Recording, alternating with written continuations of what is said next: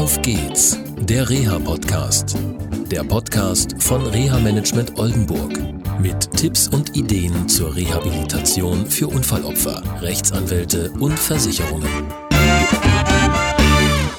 Hallo und herzlich willkommen zu einer neuen Sendung von Auf geht's, der Reha-Podcast. Heute mal mit drei Mikrofonen. Ich bin heute zu Gast äh, in der neuropsychologischen Praxis Armgard. Hallo Frau Armgard, schön, dass ich heute Hallo. hier Gast sein darf.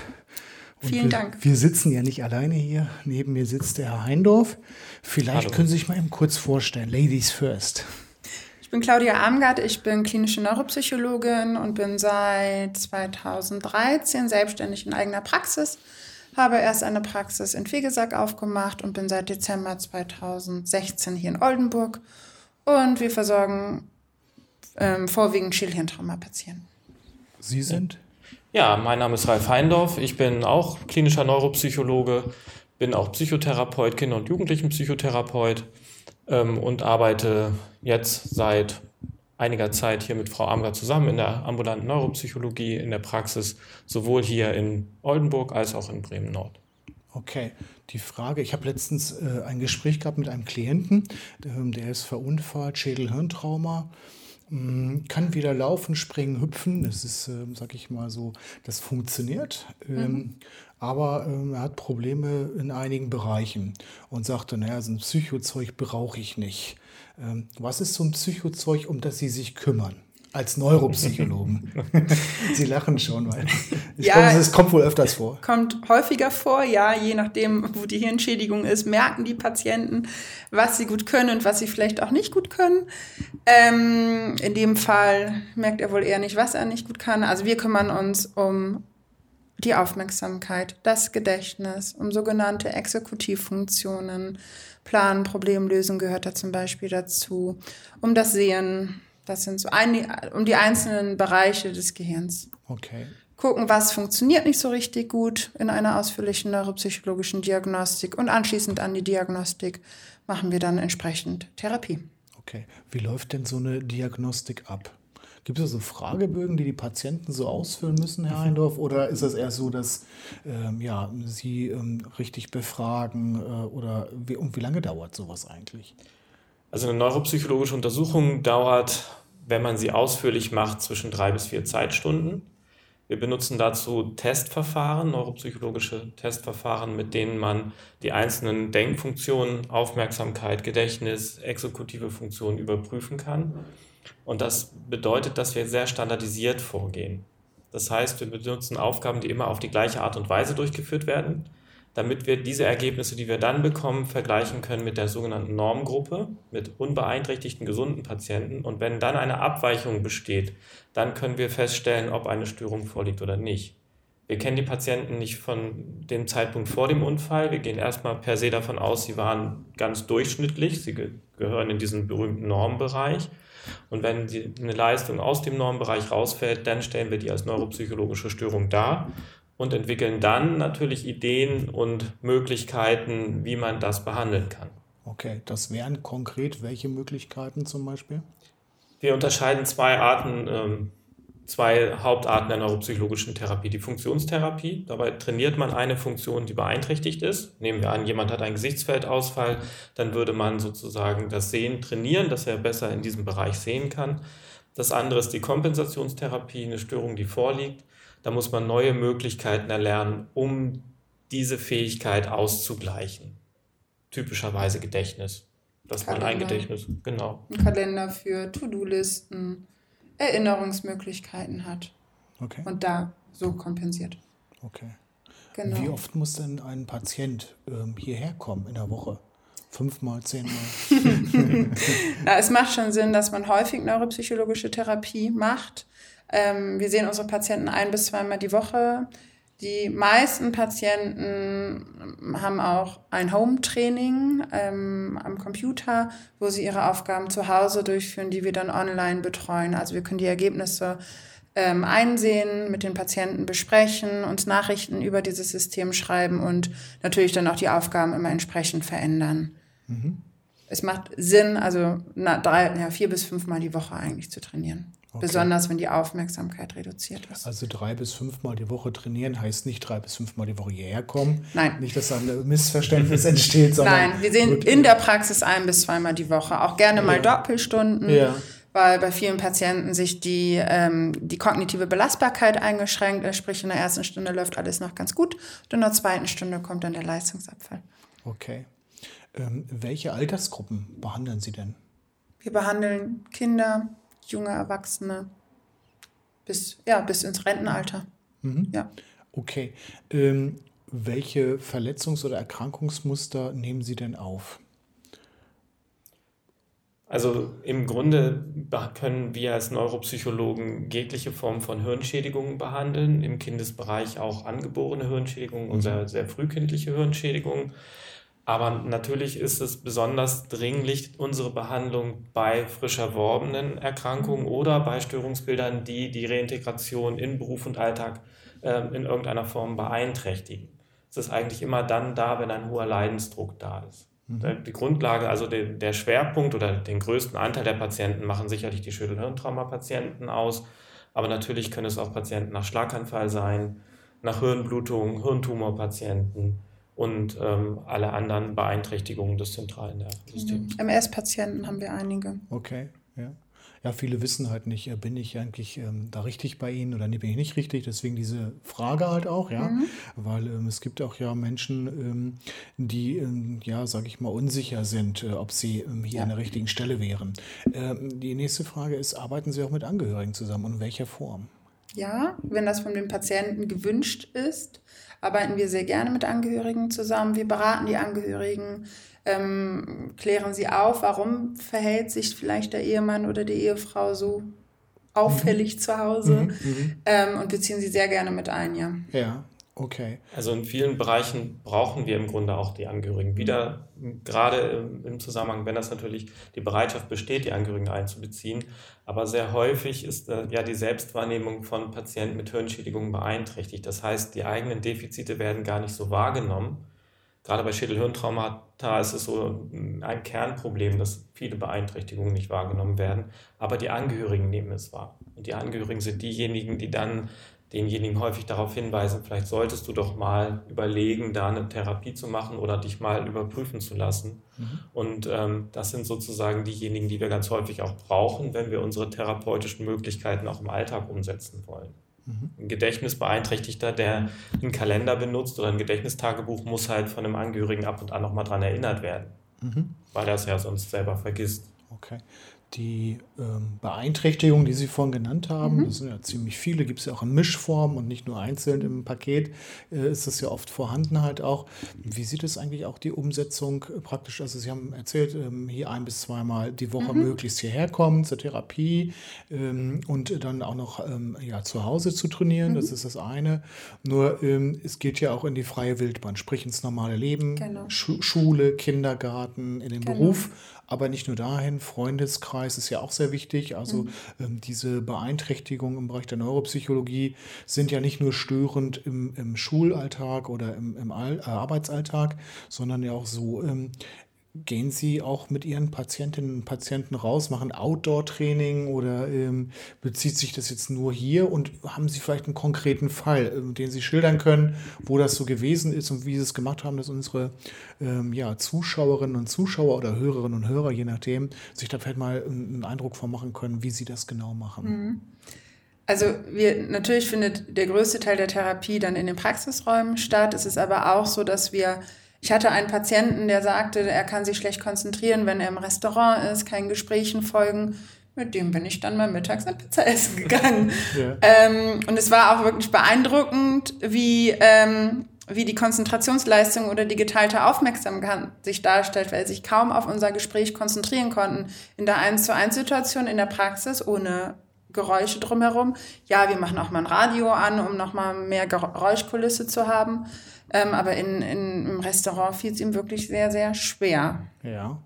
Und ihm tat es auch gut, dass er dann zurückgespiegelt bekommen hat von mir, ja, es ist wirklich ihr Problem, weil die meisten Patienten oder viele Patienten zweifeln ja auch an, dann an ihrem Verstand. Warum kann ich das nicht mehr? Warum kann ich nicht mehr filtern? Warum höre ich immer alles?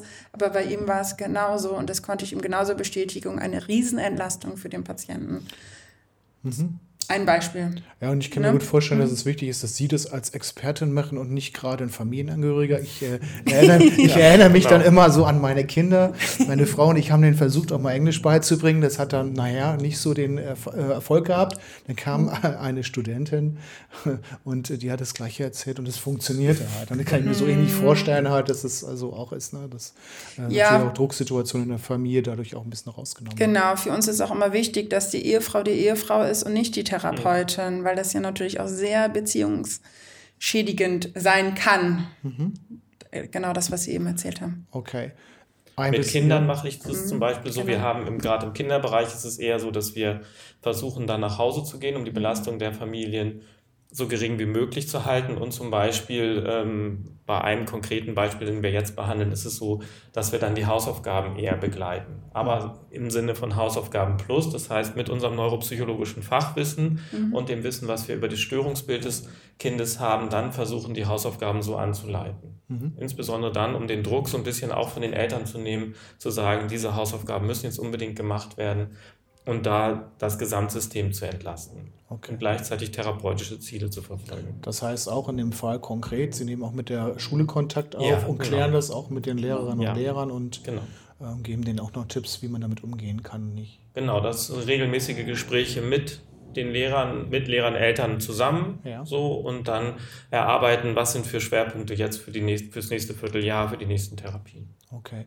Ähm, wer ist eigentlich Kostenträger für Ihre Leistung? Also Berufsgenossenschaften weiß ich, Haftpflichtversicherungen auch, also genau. Reha-Dienste und so, Krankenkassen auch. Oder? Krankenkassen auch über Form der Kostenerstattung, was nicht mit allen Krankenkassen reibungslos funktioniert, aber es funktioniert. Okay. Ganz gut. Also auch Krankenkassenpatienten werden von uns durchaus behandelt. Genau. Wobei, wenn ein substanzieller Hirnschaden festgestellt worden ist durch einen Neurologen, ist es mhm. ja normalerweise eine Pflichtleistung der Krankenkasse. Ja. Aber alle wissen es nicht. Das ist meine Erfahrung. Man muss dann immer manchmal so Widerspruchsverfahren oder darauf hinweisen, dass es so ist oder so. Ähm, weil ich habe die Erfahrung gemacht, dass viele gesetzliche Krankenkassen noch der Meinung sind, es wäre normale Psychotherapie. Mhm. Selbst wenn man fett das Neuro davor schreibt. Aber naja, so ist es manchmal. Ja, es ist halt im, ein, im einheitlichen Bewertungsmaßstab, im sogenannten EBM der Krankenkassen, ist es als Pflichtleistung und ähm, etabliert und das ist, die Patienten haben ein Anrecht auf ambulante neuropsychologische Behandlung. Mhm. Ein Rechtsanspruch. Wobei wir keine Kassenzulassung haben, deswegen Aha. der Weg der Kostenerstattung. Ah, okay, gut. Ja. Aha. Gut, das wusste ich nicht, dass Sie keine Kassenzulassung haben, aber gut. Ähm, gut, wie kommen die Patienten zu Ihnen? Vorwiegend durch Neurologen oder durch Unfallchirurgen, da wir vorwiegend ähm, Schädelhirntrauma-Patienten behandeln, sind es ja häufig Wegeunfälle, die dann auch bei den sogenannten D-Ärzten erstmal auflaufen. Ähm, also die frischen ähm, Fälle kommen dann von den Ärzten. Die älteren Hirnschädigungen oder Patienten mit älterer Hirnschädigung kommen auch dann von alleine, weil sie dann merken, dass es im Alltag und Beruf häufig nicht so gut funktioniert oder nicht so läuft, wie es mal vor dem Unfall lief. Okay. Wer ist noch Zuweiser? Berufshelfer, Reha-Manager? Berufshelfer, Kliniken. Ja. ja. Okay, gut. Gerne ähm, arbeiten wir mit ähm, Reha-Kliniken zusammen, die dann nahtlos ähm, zu uns über, überweisen, dass sie ähm, im stationären Setting auch gleich von uns aufgenommen werden, so dass die Patienten gleich wissen, wo geht's ambulant weiter. Das ist immer eigentlich der optimale Weg, weil für viele hirngeschädigte Patienten ist es sehr schwierig, in neue Situationen zu kommen, nicht zu wissen, oh Gott, wie geht's denn weiter? Ähm, und wenn man aus dem Klinikalltag entlassen wird, ist es für viele Patienten so, dass sie aus dieser, diesem geschützten Rahmen ja ähm, entlassen werden und dann auch nochmal ganz andere Probleme auftreten, die in der Klinik vielleicht gar nicht so aufgefallen sind. Und denen, da ist es ganz schön, dass sie oder wir gleich an deren Seite sind, um sie dann aufzufangen, bevor sie ganz abfallen. Okay, super. Also es wird viel aufgefangen. Also Sie kümmern sich praktisch im Rahmen Ihrer neuropsychologischen Unterstützung mhm. und Therapie sowohl um die Teilhabe am Leben in der Gemeinschaft. Genau. Das gehört dazu. Pizza essen ist schon ein Beispiel. ja, es gehört dazu. Wir sind auch schon Bus gefahren mit Patienten und ja. haben äh, uns Wege ausgeguckt. Ähm, wie benutze ich denn den Bus? das vorher zu planen, wie komme ich von A nach B, muss ich irgendwo umsteigen, das begleiten wir. Okay. Sehr gerne. Überprüfen mhm. Sie auch Mobilitätsmöglichkeiten, also sprich Fahrerlaubnis? Genau, das machen wir auch. Das machen Sie auch. Ja, mhm, der neuropsychologische Teil, ja, genau, genau, großes Thema. Ja, mhm. gerade wenn es auch Gesichtsfeldausfall geht oder Verlangsamung und so weiter. Genau, die Aufmerksamkeitsfunktion. Die Aufmerksamkeitsfunktion sind es für uns, die Gesichtsfeldausfälle muss ein Augenarzt beurteilen. ergänzend beurteilen. Ja. Das können wir von unserer Seite nicht. Aber Aufmerksamkeit, Konzentration, Überblicksgewinnung, die Dinge, die da in der Fahreignungsverordnung eindeutig genannt sind, die überprüfen wir auch. Ja. Okay. Äh, dann gibt es noch ein Anliegen, was Sie haben, was sich in Bremen so äh, irgendwie ergeben genau. hat. Da hat sich eine Selbsthilfegruppe genau. initiiert. Genau. Und die fehlt hier in Oldenburg noch. Genau, die fehlt noch in Oldenburg. Ähm, wir haben letztes Jahr, nee, Anfang des Jahres, im Januar, ähm, das erste Selbsthilfegruppen von Schädel-Hirntraumapatienten in Bremen gehabt und ähm, die treffen sich jetzt alle vier Wochen. ich habe die Selbsthilfegruppe mit Patienten von mir gegründet. Es liegt aber jetzt in deren Hand, wie sie es weiterlaufen lassen. Es läuft ziemlich, ziemlich gut. Im Schnitt sind 15 Patienten bei diesen Treffen. Die tauschen sich aus über alle möglichen Themen und es entstehen auch Freundschaften, was auch sehr schön ist, mhm. ähm, mit anzusehen ist. Dass die, und sie merken vor allem, sie sind nicht alleine, anderen geht es genauso. Aber die Patienten, die dort in der Selbsthilfegruppe vorwiegend sind, den sieht man überhaupt nicht an, dass sie irgendeine Form von Hirnschädigung haben. Und das ist für viele Betroffene ja auch wirklich das Problem im Alltag, ja. im Berufsleben. Man sieht es ihnen nicht an. Und Kann allein das ist schon sehr wertvoll. Und da wir auch in Oldenburg viele Patienten haben, die daran Interesse haben, wollen wir sowas auch gerne in Oldenburg etablieren. Okay, also alle sind aufgerufen, sich bei Frau Armgard zu melden. Genau, gerne. Wir verlinken dann die Seite von Frau Armgard. Okay, wenn Sie so viele Sehr Mails gerne. bekommen, dann sind Sie selbst drin schuld, sozusagen. Das ähm. Ja, aber das Problem, was Sie gerade geschildert haben, dass man einigen Schädel-Hirnverletzten nicht ansieht, mhm. ähm, empfinde ich auch als Reha-Manager als Problem, äh, gerade mhm. in der Arbeitswelt. Ähm, Kolleginnen und Kollegen von Schädel-Hirnverletzten Betroffenen ja. sind eine Zeit lang sehr fürsorglich und rücksichtsvoll ähm, sagen, ja, wir nehmen das ab oder wir nehmen auch Rücksicht, dass du dir nicht immer alles merken kannst oder dass du ein bisschen mhm. langsamer bist oder wie auch immer. Das lässt aber ziemlich schnell nach dann auch. Ne? Die Halbwertszeit, wieso der kriegt oder die kriegt doch genauso viel genau. wie ich und warum macht er nicht und so weiter. Mhm. Das hat dann ja weniger mit Neuropsychologie zu tun, sondern auch mit mehr mit Psychotherapie, oder? Was sie dann da machen müssen. Ja, also ähm, da ist natürlich ein, großes Schnittfeld. Das eine ist sozusagen, dem Patienten auch wirklich zu sagen, ähm, da ist ein Defizit, wie in der Pizzasituation, mhm. in der Pizzeria beim Essen, zu sagen, das, was sie wahrnehmen, stimmt auch. Das ist objektiv vorhanden, weil viele sich fragen, stimmt das denn überhaupt, was ich selber wahrnehme? Gerade wenn sie belastbar, nicht so belastbar sind, nach zwei, drei Stunden Abfall der Konzentrationsfähigkeit merken, sich nicht mehr auf die Arbeit konzentrieren können, stressanfälliger sind und so weiter. Das ist eigentlich der erste Schritt, sie darin zu bestätigen, zu sagen, die Selbstwahrnehmung ist vollkommen okay. Mhm. Das stimmt. Das zweite ist natürlich, wie gehe ich damit um, wenn man mir so ein Defizit nicht ansieht und im Grunde unterstellt, dass es nicht vorhanden ist. So, wie kann ich damit umgehen? Wie kann ich da ähm, das anderen vermitteln? Meistens aber erstmal in der Familie das auch deutlich zu machen und dann einfach mit Informationsmaterialien, die wir haben über die Gesellschaft für Neuropsychologie, über das Kuratorium ZNS, auch die an, einfach erstmal über Informationen zu gehen. Also wir nennen das als Fachbegriff Psychoedukation. Das heißt, mitzuteilen, was ist eine Hirnschädigung, was für Folgen hat sie, warum kann man bestimmte Dinge nicht erkennen von außen, ja, und dann den anderen zu vermitteln, das Problem ist da. Und vor allem auch Zuversicht zu vermitteln, zu sagen, wir arbeiten dran und es soll sich ja nun auch verbessern. Das genau. Problem ist nicht nur da, sondern sie machen ja Therapie, damit sich das im Lauf verbessert. Am Arbeitsplatz ein bisschen schwieriger. So, da gibt es sicherlich sozialrechtliche Möglichkeiten, erstmal den Status zu sichern. Das andere ist aber wirklich mit den direkten Mitarbeitern zusammenzuarbeiten, möglichst einen Vorgesetzten ähnlich zu informieren und zu sagen, ihr braucht ein bisschen Geduld, das alles, was wir hier machen, das dauert lange die Therapie einer Hirnschädigung von neuropsychologischen Beeinträchtigungen ist keine Therapie von drei Monaten. Da muss man in Halbjahres, Jahres, vielleicht auch ein bisschen länger Abständen denken, bis sich dann sozusagen ein Defizit mhm. so gut kompensiert werden kann, dass es, dass es nicht mehr auffällt und dass derjenige seine normalen Leistungen bringen kann. Das ist im Grunde erstmal der, der, der Ansatz in der Psychotherapie. Viele Patienten nach so einer Hirnschädigung fallen natürlich irgendwann noch mal ins Loch und fragen sich dann, warum geht es mir so schlecht, warum komme ich nicht weiter und so weiter. Und da dann unterstützend zu arbeiten, das ist dann ganz wichtig zu sagen, durchhalten, bring Geduld mit, ähm, was kann man noch alles machen. Ähm, es gibt nicht nur die Arbeit, es geht nicht nur darum, sozusagen da gute Leistung zu bringen, es geht darum, Lebensfreude, Lebensqualität zu erhalten. Wie kann man das machen und okay. da zu unterstützen? Also ganz lebenspraktische Tipps. Im Grunde ja. Es geht genau. immer darum, dass, dass dieser Mensch, der eine Hirnschädigung erlitten hat, dass der in seinem Leben gut klarkommt. Mhm. Dass er sich dort wohlfühlt. Ja, es geht nicht darum, dass er jetzt in der geteilten Aufmerksamkeit durchschnittliche Werte erreicht, sondern dass er in der Pizzeria sich auf das Gespräch mit seiner Frau konzentrieren kann. Okay. Es geht nicht um Testung wie in der Schule, sondern genau. es geht um genau. die Lebenspraxis praktisch. Ja, und, ähm, ja, genau. genau.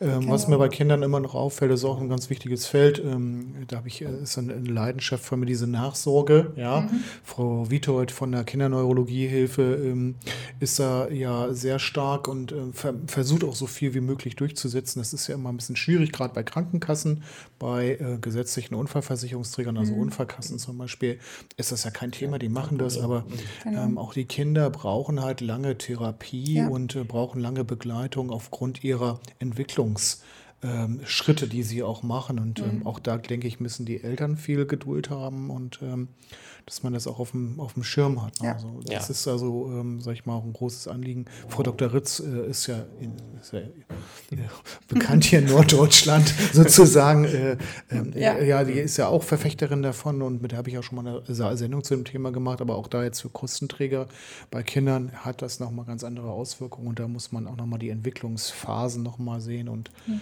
insofern, ja, das ist ähm, eine gute Investition für die gesamte Teilhabe, gerade bei den Kindern halt auch nicht. Ja, es ist, ähm, man muss halt ähm, wirklich da den gesamten Entwicklungsprozess von der Einschulung über den Schulwechsel, vierte, fünfte Klasse in der Regel ja, und dann den Übergang in den Beruf, was jetzt hier auch bei den Jugendlichen eine große Rolle spielt, an denen muss man ganz besonders intensiv von unserer Seite arbeiten und schauen, aber natürlich auch den gesamten Prozess begleiten.